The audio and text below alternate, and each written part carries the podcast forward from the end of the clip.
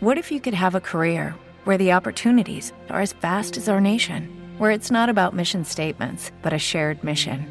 At U.S. Customs and Border Protection, we go beyond to protect more than borders from ship to shore, air to ground, cities to local communities. CBP agents and officers are keeping people safe. Join U.S. Customs and Border Protection and go beyond for something far greater than yourself. Learn more at cbp.gov/careers.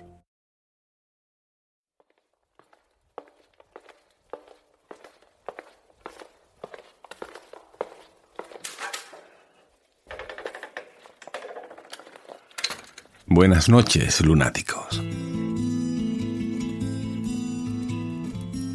Hoy de nuevo entramos en nuestra biblioteca, pero en esta ocasión no para hacer un relato de un autor conocido. Os contaré la vida de un escritor y de su obra, su única obra.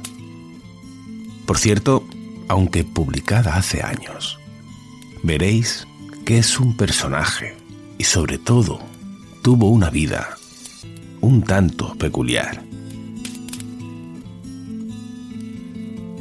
Sabemos de personas, más bien anónimas, que aseguran haber visto fantasmas, extraterrestres, incluso seres criptozoológicos.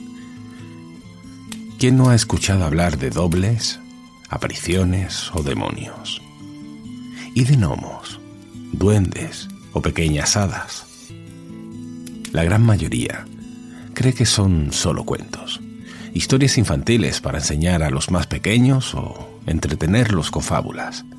Pero tal vez, por la cantidad de testigos que aseguran haber mantenido contacto con ellos, deberíamos pararnos por un momento y guardarnos al menos una pequeña duda. Todas estas historias de duendes antes se contaban alrededor de una hoguera y en la actualidad. No son pocas las series televisivas donde aparecen aquí en España. Son llamados como Los Pitufos, El Pequeño Reino de Ben Holly o Los Diminutos, entre otros. Si un niño nos asegura que los ha visto y que habla con ellos, pensamos que su imaginación o sus miedos le han hecho imaginar algo que no existe. Lo extraño es que lo asegure un adulto. Y es justo lo que le ocurrió a nuestro protagonista de hoy. El escritor, que os hablaré en la primera parte del programa, se llama Charles Berviguer, un escritor francés del siglo XVIII, como digo, muy peculiar, y a pesar de que solo publicó un solo libro, es considerado como un autor de culto. Oí hablar de él a Jesús Callejo en un programa de La Rosa de los Vientos. Lo hacía sobre su libro Enigmas Literarios, de Corona Borealis, 2004. Y desde entonces me ha parecido un personaje que tenía que traeros a la biblioteca. Pero antes, quiero que escuchéis esta cuña, este resumen de para mí uno de los mejores podcasts que existen en iVoox.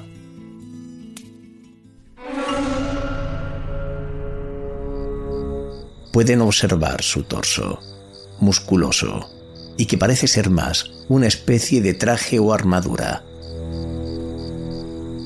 Disponen de dos brazos desmedidamente largos en relación a su corta estatura, y que los mantiene levantados, donde en el extremo de estos pueden contemplar un tipo de garras que recordarían en esto al ser que fue descrito por los testigos en el encuentro de un Yarby que también podéis encontrar en este canal.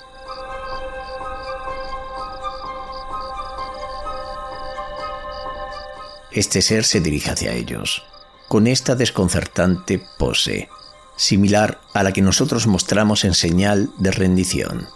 Pero algo más les inquieta, y es el modo en que se está desplazando, ya que no mueve estas grotescas patas, sino que parece flotar sobre el terreno, en lugar de caminar. ¡Vais a cagar, cabrones! ¡Os arrancaron la cabeza!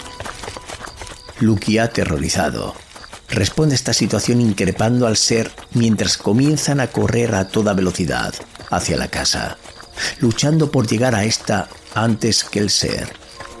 ¡Os vamos a sacudir, cabrones!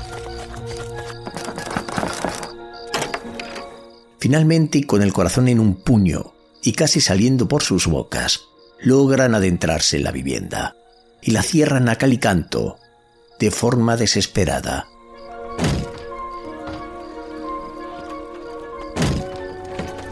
Nadie entiende lo que ocurre. Solamente han visto entrar a Lucky y Billy como un vendaval, sin comprender qué diantres ocurre.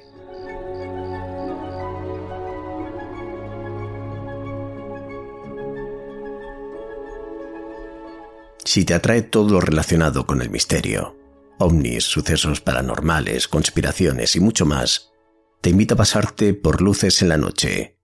Mi nombre es Alex. Un abrazo.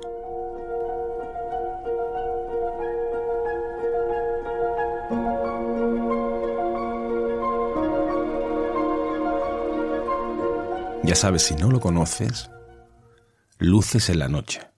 Visítalo en iVoox. No te vas a arrepentir.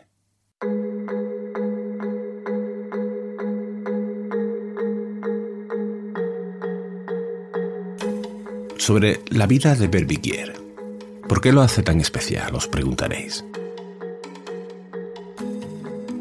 Charles Berbiguier fue un demonólogo francés que pasó casi toda su vida, y cuando digo casi toda, es literal, persiguiendo a unos seres, en principio diminutos, que le hacían la vida imposible, su día a día. Tan solo él los veía y los llamaba los farfadets.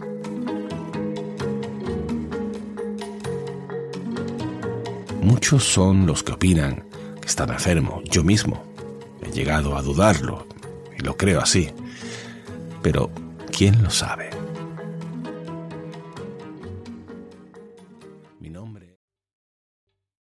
¿Te está gustando este episodio? Hazte fan desde el botón Apoyar del podcast de Nivos. Elige tu aportación y podrás escuchar este y el resto de sus episodios extra. Además, ayudarás a su productor a seguir creando contenido con la misma pasión y dedicación.